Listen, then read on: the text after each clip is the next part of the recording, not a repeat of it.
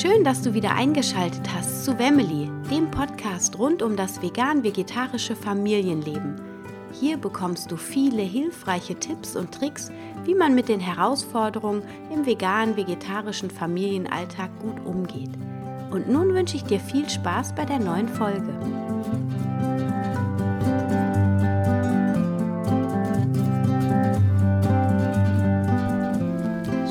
Wieder eingeschaltet hast zu einer neuen Folge von Wemmeli, dem Podcast rund um das vegan-vegetarische Familienleben. Ich habe heute hier den Lars Walter bei mir sitzen. Wir sind nämlich hier gerade auf der Veggie World in Rhein-Main. Und ich habe gerade schon seine sehr, sehr coole vegane Comedy-Show mir angeschaut. Das hat sehr viel Spaß gemacht.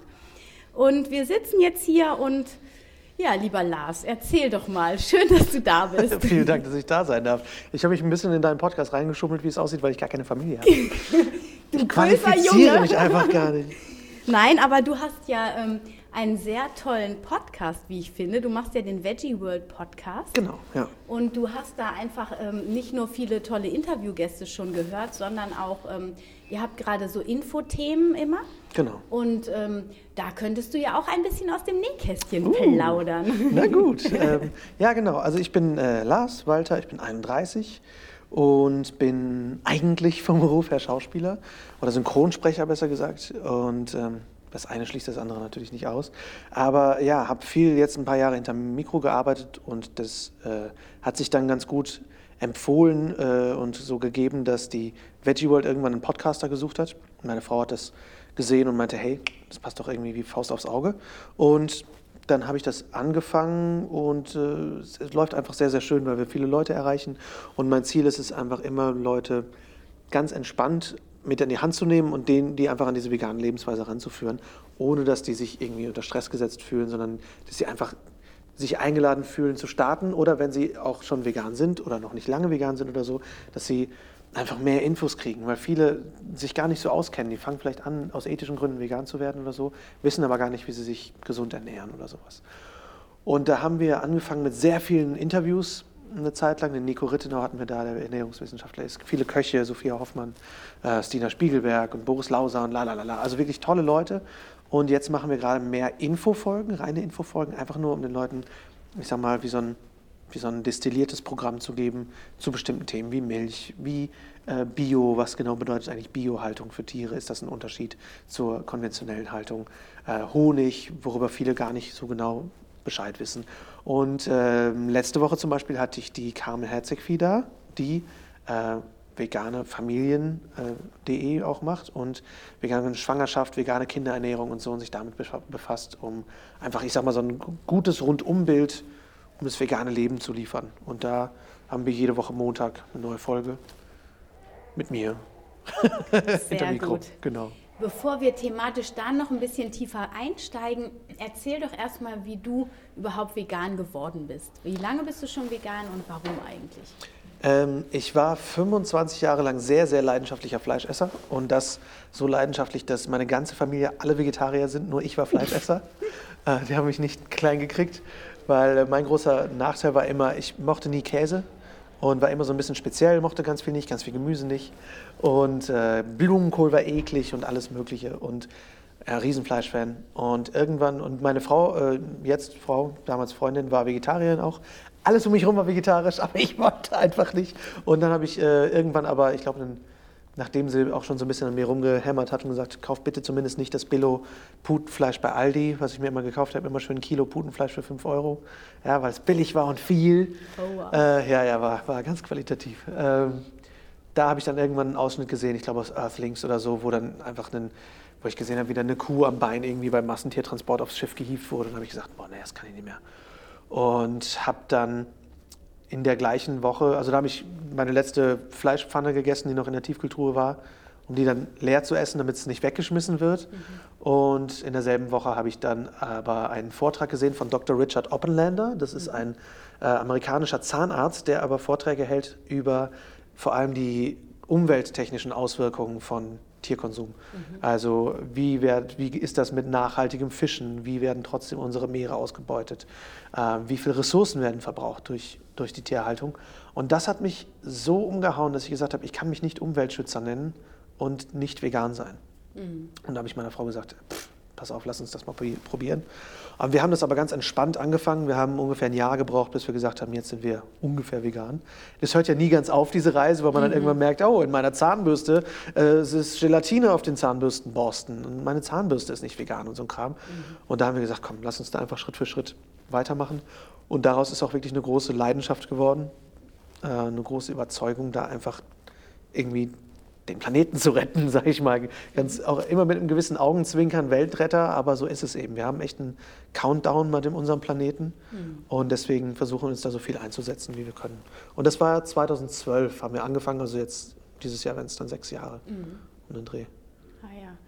Und ähm, deine Familie, die hat dann Freudentanz getanzt, oder? Jein, meine Familie war befremdet und die ist es bis heute. Meine Familie kommt nicht darauf klar, also sie finden es irgendwie toll, und sie unterstützen es auch irgendwie, weil sie mich halt unterstützen wollen.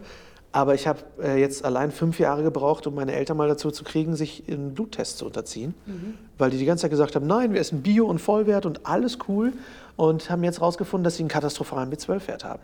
Oh ja. Weil sie halt nicht supplementieren. Mhm. Und ich habe auch lange nicht gewusst, muss man B12 supplementieren oder nicht, la la la. Und ähm, ja, bei meinen Eltern ist dann rausgekommen, ja, die müssen, da war mhm. dringendst. Mhm. Weil man gerade ab 50 B12 ja nicht mehr so gut aufnehmen kann wie früher.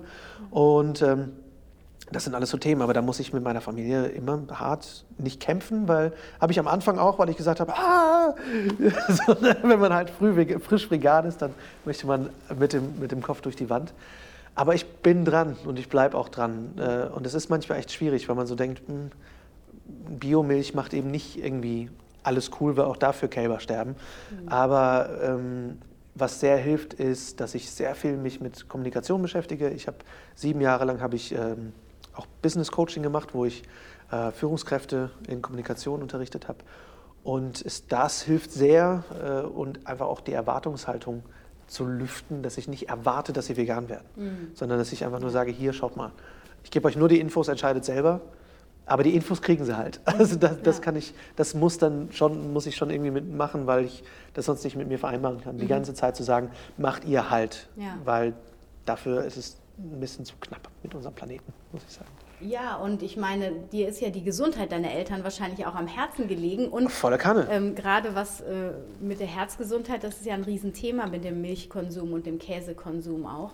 Und ähm, von daher, wenn du jetzt quasi weißt, dass das nicht so gut ist und deine Eltern da ins offene Messer laufen lässt, dann müssen es halt selber entscheiden. Absolut, ja, ja mein Bruder äh, genauso. Die sind halt so ein bisschen immer, ja, ist schon ganz cool, aber ja, totale große Käseesser. Ne? Und ähm, Wobei es auch nachgelassen hat. Also sie, sie versuchen sich schon so ein bisschen damit beschäftigen, zu beschäftigen. Ich glaube auch, mein Vater wäre, äh, wäre Veganer, wenn er selber kochen würde. Mhm. Aber er ist zu faul. Okay. Und er weiß auch nicht so richtig wie und so. Und, ähm, aber er beschäftigt sich da schon mehr mit. Meine Mutter ist halt so eine Bio, so eine Bio-Mami der alten Schule. Die hatte in den 80ern so Dr. Brucker äh, Unterricht genommen und das ist halt bis heute das mhm. Nonplusultra. Ja. Und ich bin sicher, und ich glaube, das hat sie auch gesagt mittlerweile, mittlerweile würde sie sagen, Dr. Brucker wäre, wenn er heute leben würde, wäre er Veganer. Mhm. Damals halt noch nicht. Und deswegen ja. war damals Bio-Vegetarisch das Nonplusultra. Ja. Ähm, sie kommen Stück für Stück weiter. Sie haben dann Hafermilch auch mal zu Hause und so. Mhm. Aber ähm, Butter ist halt immer noch das ja, Wichtigste. Die gute Butter. Die gute Butter muss halt sein. Ja, ja, total. Die Barbara Rütting ist ja auch so eine ähm, ja. ne, Vollwertgöttin quasi genau. und die lebt aber auch jetzt seit sechs, acht Jahren mhm. irgendwie vegan. Also vielleicht wäre das nochmal eine Idee. Das, das Paradoxe ist ja, und das geschieht bei so vielen Sachen in meinem Umfeld, meine Mutter hat mir ein Buch von Barbara Rütting geschenkt. Die schenken mir dann immer so, oh, guck mal hier, vegan. Die zeigt mir auch, oh, guck mal Lars, hier ist vegan. Ich sage, ja, das musst du nicht mir zeigen, ich bin vegan. Bitte guck dir das mal selber an. Ja. Und das ist so ein bisschen das Schwierige, weil man natürlich seine Eltern auch lieb hat und die nicht irgendwie, irgendwie antagonisiert kritisieren will oder so. Man mhm. möchte sich nicht mit denen streiten. Ähm, aber es ist ein langer Prozess, definitiv. Und ich bin ja schon froh, weil das schon, es ist ja Jammern auf hohem Niveau, sie sind schon vegetarisch. Ja. Äh, und es ist jetzt kein Familienstreit deswegen. Das mhm. habe ich auch schon bei anderen Leuten anders erlebt. Ja. Gerade Leute, die, äh, ich habe mit vielen geredet, die alleine vegan sind in ihrer Familie aus Fleischessern, mhm. die richtige Probleme kriegen. Mhm. Das ist dann natürlich schwer. Deswegen ja. empfehle ich auch Leuten immer, sucht euch irgendwo ein veganes Unterstützungsnetzwerk. Ja. Das ist zu Zeiten von Facebook einfacher. Aber ähm, alleine vegan sein, stelle ich mir unfassbar hart vor, muss ich ganz mhm. ehrlich sagen. Ja, ja, genau. Und wenn man dann vor allem auch nicht kocht zum Beispiel auch. Genau. Ne? Wenn man dann so ein bisschen abhängig in Anführungsstrichen ist. Mhm. Absolut. Ähm, wir könnten ja mal eine hypothetische ähm, Idee spinnen. Wenn du jetzt mit deiner Frau ein Kind bekommen wirst, wirst du ja vielleicht irgendwann mal. ähm, habt ihr da schon mal drüber nachgedacht? Würdet ihr dann, also würde sie dann auch vegan bleiben in der Schwangerschaft oder mhm. wie äh, gibt es da schon eine Idee zu? Ähm, ja, würde sie auf jeden Fall. Mhm. Also wir, wir planen keine Kinder, weil wir unter anderem auch einfach vier Katzen und einen Hund haben und Ach, das ja. sehr viel Arbeit ist.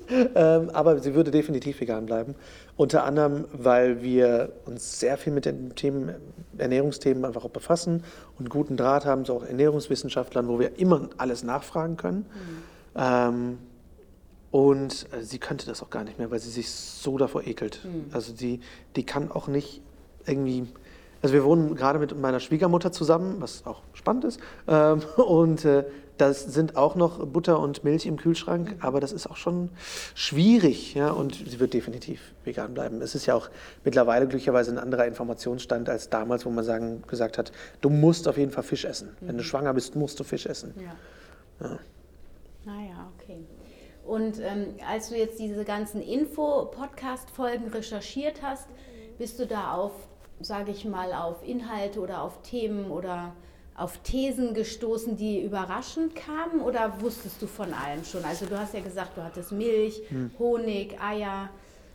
Also was mich definitiv letztens nochmal sehr gebildet hat, war das Thema Honig, mhm. weil ich immer, bei Honig war ich lange Zeit so ambivalent, wo ich dachte, ja komm, zum einen waren mir Insekten irgendwie egaler, weil die sind halt fremdartiger. Mhm. Es mhm. war genauso wie damals Fisch oder Hühner, weil die fand ich halt nicht so süß mhm.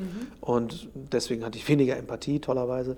Und bei Bienen war das jetzt lange Zeit auch so, wo ich dachte, ja, Honig soll ja irgendwie gesund sein und, und ja, das passt schon irgendwie. Und es gibt ja die Imker, die nur ganz wenig Honig wegnehmen und so.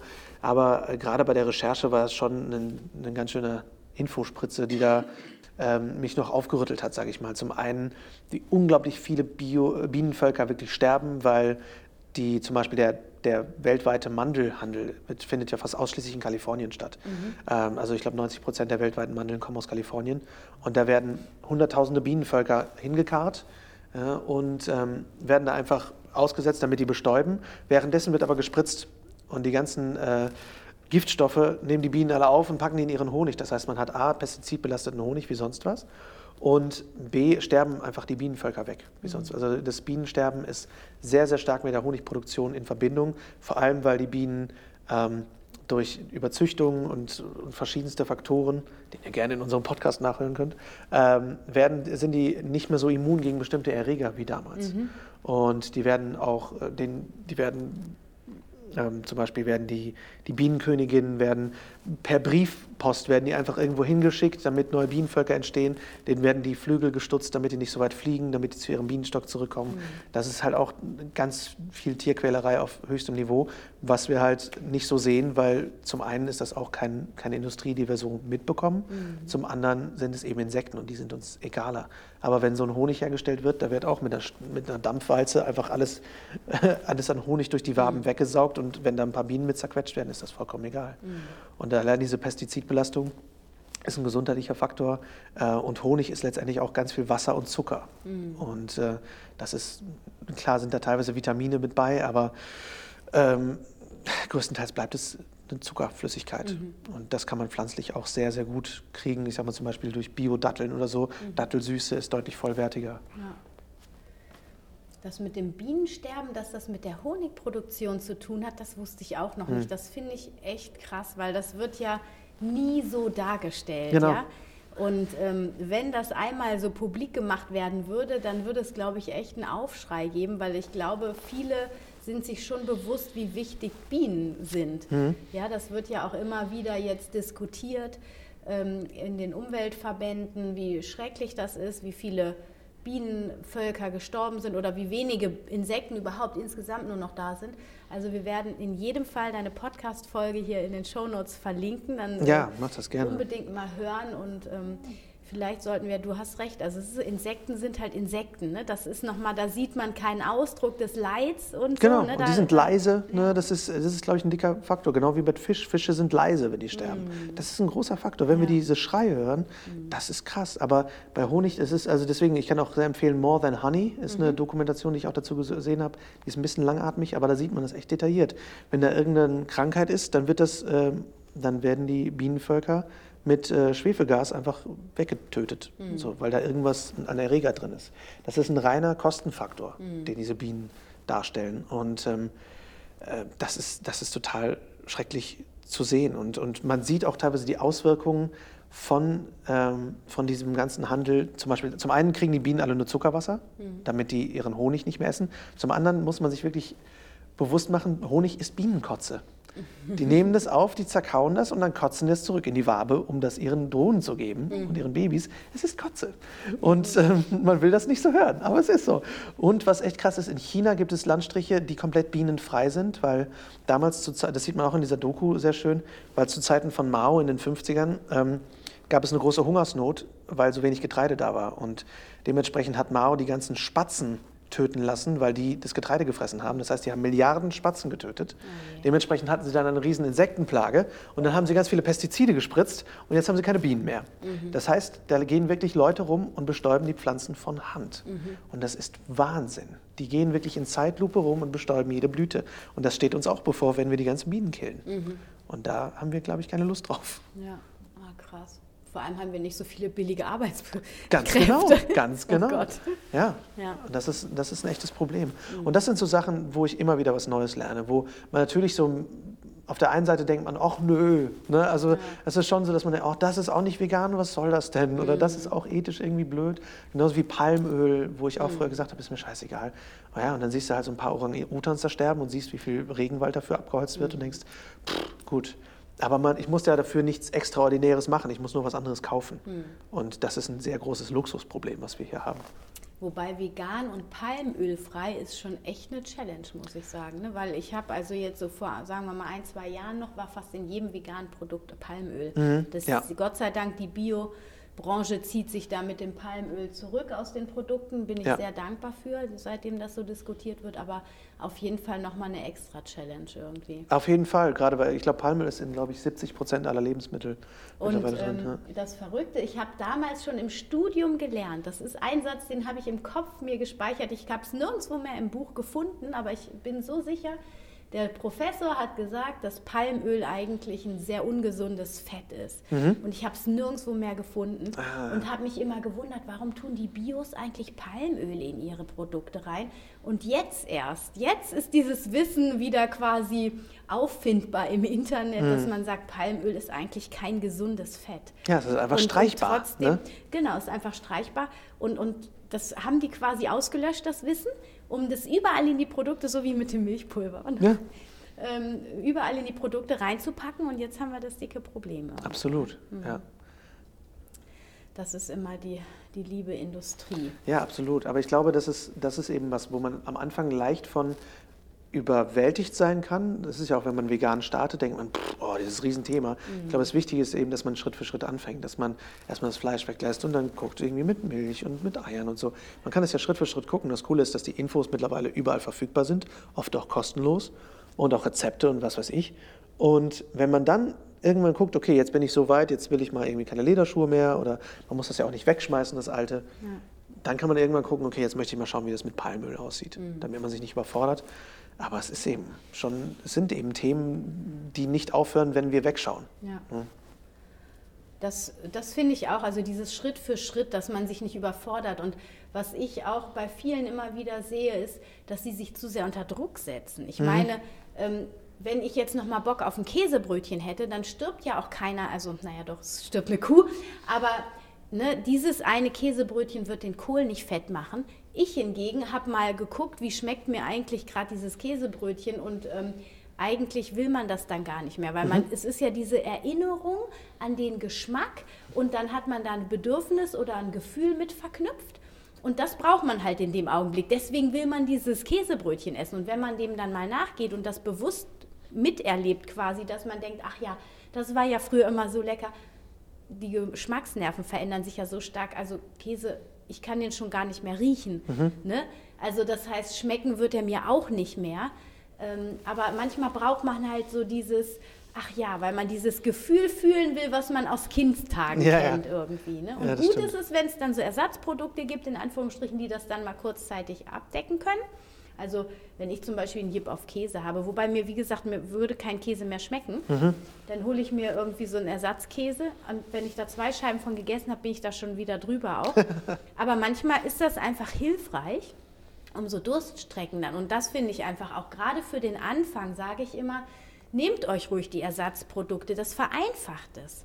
Und irgendwann stellt sich die Ernährung ja eh so um, dass man immer mehr Nüsse oder ähm, immer mehr Hülsenfrüchte mit einbaut. Ne? Das ist ja vielleicht auch so gegangen, oder? Wie habt ihr, Voll. habt ihr euren Speiseplan ganz verändert oder wie kocht ihr? Kocht ihr mit Mandelmus oder mit Sojasahne? Wie- Also es hat sich auf jeden Fall mit der, jetzt mit den Jahren total verändert. Am Anfang, weil ich großer Fleischfan war, ähm, haben wir sehr viel mit Fleischalternativen gekocht. Was lustig war, weil meine Frau war seit ihrem siebten Lebensjahr vegetarisch, hat quasi ganz viele Sachen, die hat nie Döner in ihrem Leben gegessen. Und dann hat sie das erste Mal veganen Döner gegessen und war so, oh mein Gott, ist das geil. Also ist, wahrscheinlich wäre sie ein riesen Fleischfan gewesen, ähm, wenn sie es gemacht hätte. Also das ist schon spannend. Und ähm, ja, ich glaube, also wir haben zum Beispiel das so gehabt, deswegen muss, fand ich es gerade sehr lustig mit dem Käse. Wir haben irgendwann gesagt, wir haben keinen Bock mehr. Wir haben die ganze Zeit nur Attila Hildmanns Vegan for Fit gekocht und überall kamen äh, so Ai-Tai-Tai-Rezepturen rein und so. Und wir waren, oh Gott, so, haben irgendwelche Amaranth-Pfannkuchen mit gebratenem Spargel und Orangensoße und sowas. Wir haben so viel Essen weggeschmissen, es war furchtbar, weil wir es nicht essen konnten. Und da haben wir irgendwann gesagt, wir holen jetzt Pizza, scheiß drauf.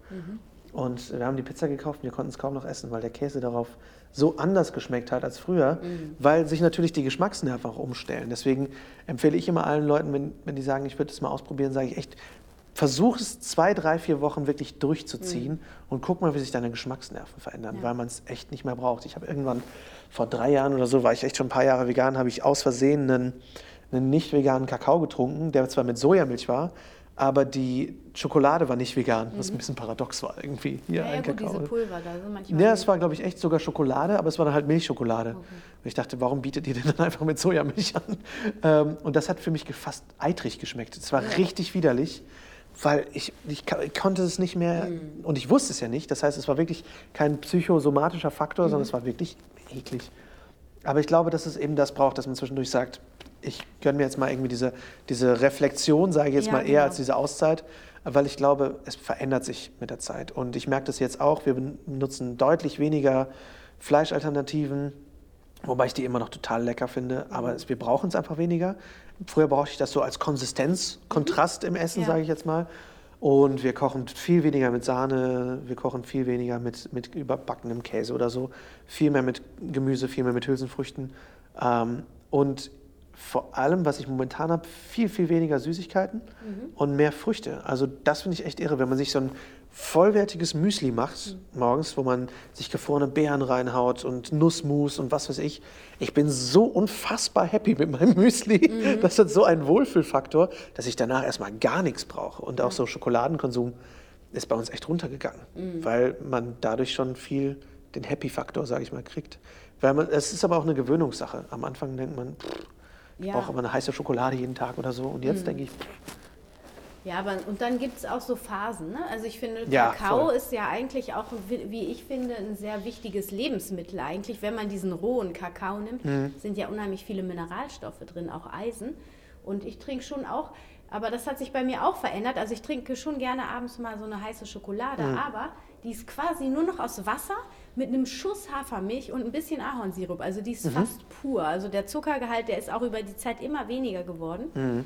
Und ähm, Das Also, merken wir auch ja. sehr. Also Zucker- und Salzgehalt schrauben wir so mit der Zeit runter. Mhm. Und ich habe Sachen, ich habe äh, letztes, Ende letzten Jahres habe ich einen Chili gekocht für einen Geburtstag, wo ich gesagt habe, ich kann es nicht essen, das ist zu versalzen, Mhm. vollkommen ungenießbar.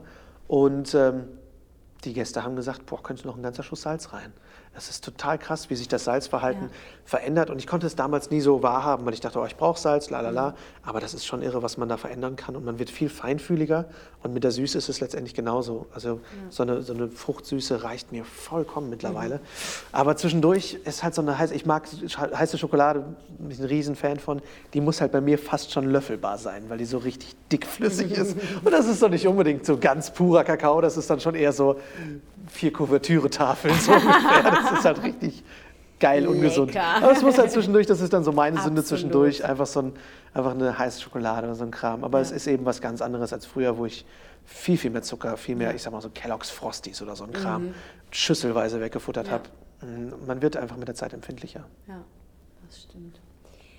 Gut, ähm, ich habe immer noch so ein paar Abschlussfragen, die ich meinen Oh. Gästen oh. stelle. Und zwar, ähm, hast du ein Lieblingsbuch oder das Buch, was du zuletzt gelesen hast? Das Buch, was ich zuletzt angefangen habe zu lesen, ich, sag mal, ich teile die Frage in zwei. Das Buch, was ich letztens angefangen habe zu lesen, weil ich Bücher einfach nicht mehr zu Ende kriege, weil ich zu, äh, ich habe zu viel ADHS dafür, äh, ist ähm, äh, Beyond Beliefs heißt es, von Dr. Melanie Joy, die tolle Psychologin ist. Ähm, das dreht sich darum, wie wir effektiv als Veganer mit Nicht-Veganern umgehen und umgekehrt, also einfach effektive Kommunikation zwischen den Welten. Äh, Und das letzte Buch, was ich gehört habe als Hörbuch, als großer Hörbuchfan, ist äh, ein wundervolles Science-Fiction-Buch, The Long Way to a Small Angry Planet, von einer lesbischen amerikanischen Autorin. Und es ist das beste Science-Fiction-Buch seit einem Jahrzehnt Minimum. Das ist null, hat null mit Krieg und sowas zu tun. Das ist wirklich ganz viel positive Science Fiction, was, was ich sehr vermisst habe lange Zeit. Wir haben momentan nur noch Utopien, was ja irgendwie sehr unsere Gesellschaft spiegelt. Aber das ist wirklich positive Science Fiction, wo Menschen miteinander auskommen, wo, wo es irgendwie keine Vorurteile, was, was Geschlechterrollen angeht, gibt und so, ohne dass es zu sehr Ei-Tai-Tai ist und Friede, Freude, Eierkuchen, sondern wirklich spannend. Aber das war mal ein frischer Wind irgendwie in diesem ganzen Genre, muss ich sagen, als Fan. Als Fan, okay. Das Hörbuch, sehr schön. Werden wir auf jeden Fall in die Show Notes. Ja, bitte, das ist echt saugut. Ähm, und hast du einen Lieblingspodcast? Ein Lieblingspodcast. Ähm, ja, ich ähm, höre bei weitem nicht mehr so viele Podcasts wie noch vor einem Jahr, muss ich ganz ehrlich sagen.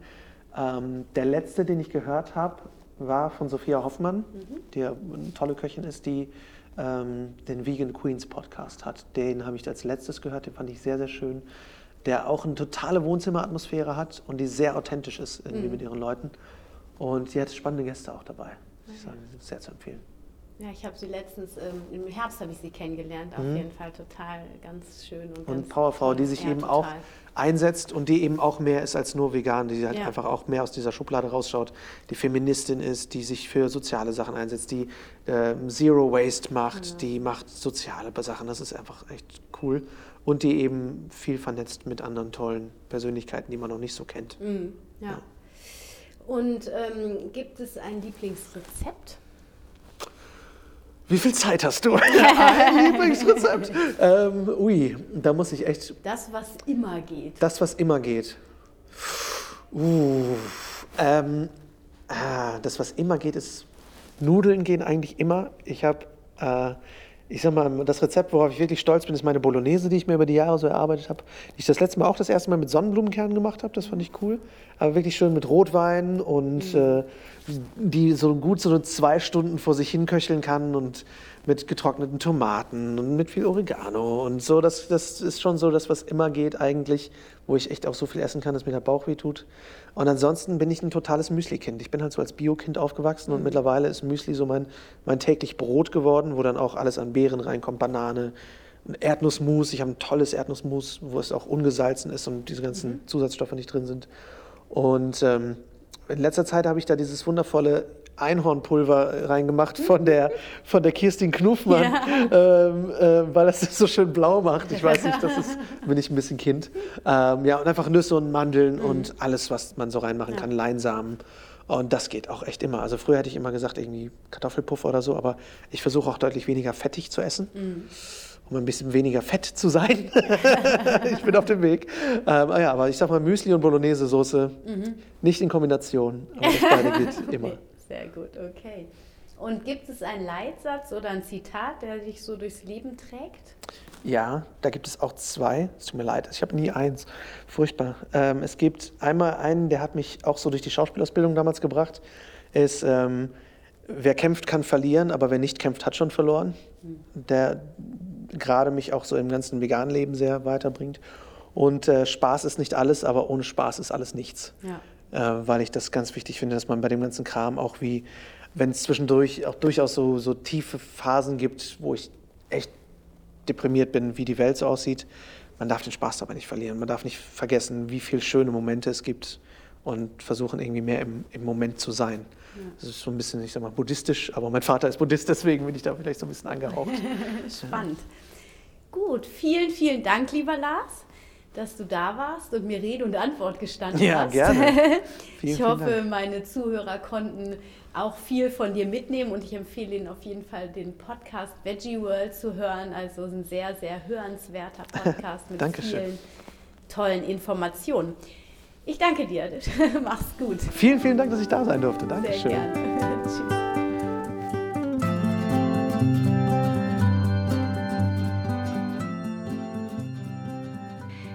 Ich freue mich, dass du wieder dabei warst bei einer neuen Folge von Family, dem Podcast rund um das vegane, vegetarische Leben in der Familie.